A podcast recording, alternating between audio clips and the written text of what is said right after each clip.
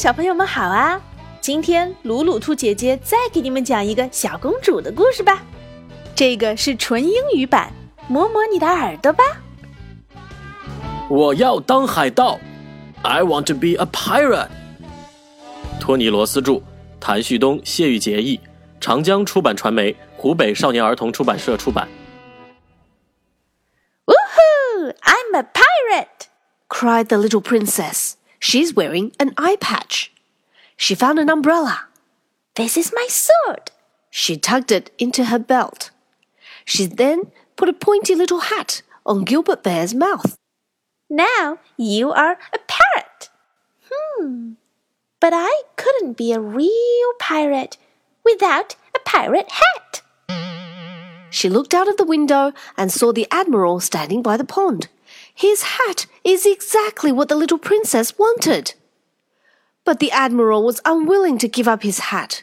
He said, Pirates? They're all bad people. I promise I won't be a bad pirate. Please, just lend me your hat for a while. Please, please.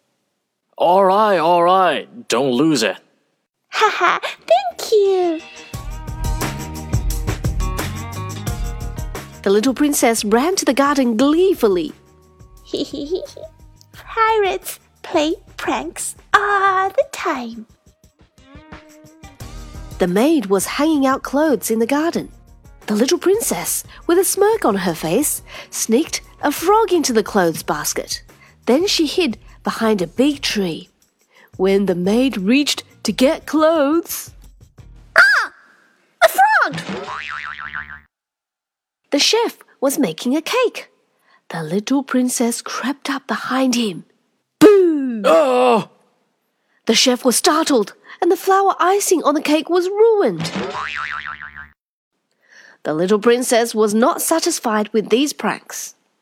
Pirates have treasures. Yes, I should go find some treasure. So she set off again on her tricycle. But she didn't find anything valuable, Time for lunch, my little princess. called the maid. No, I'm looking for treasure. Oh, you are the treasure. Go eat. Pirates never do as they are told. But actually, she was a bit hungry, so she went along with the maid. She yelled as she entered the dining hall. Hello, my sailors! Go wash your hands, pumpkin. said the queen.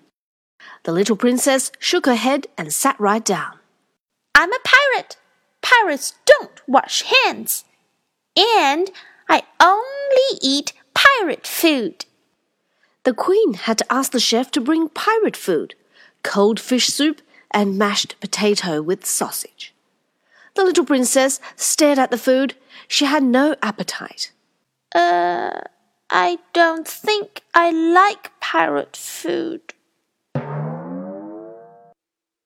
After lunch, the maid agreed to play the pirate game together. Wonderful! Now you are my sailor and we're ready to take off. But pirates need to clean the deck first. Why don't we pretend these stairs are the deck and clean it? At first, the princess was full of energy, but two stairs later, she got tired. Do pirates really clean the deck? Absolutely. Especially the bad pirates. But the princess was suspicious. She secretly ran off to the garden. The gardener said, Mmm, let's dig for treasures. Okay, okay, let me.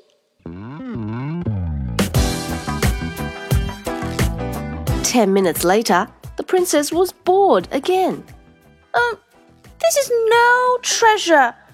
These are just potatoes. Hey, potatoes are a treasure to me.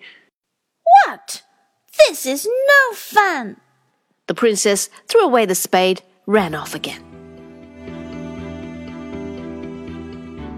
Pirates eat disgusting food and do heavy works.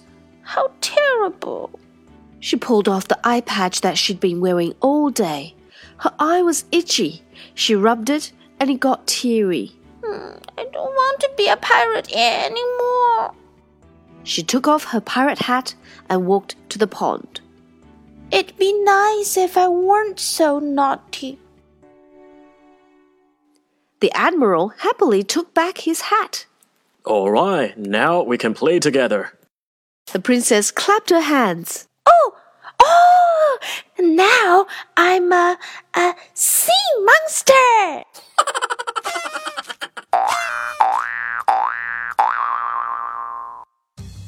哈哈，看起来当海盗也不怎么样嘛，还是当小公主比较开心。小朋友们，你们喜欢这个故事吗？想看它的绘本吗？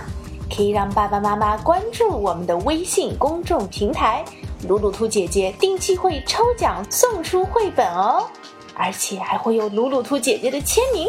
微信公众平台鲁鲁兔儿童频道，鲁迅的鲁，兔子的兔哦。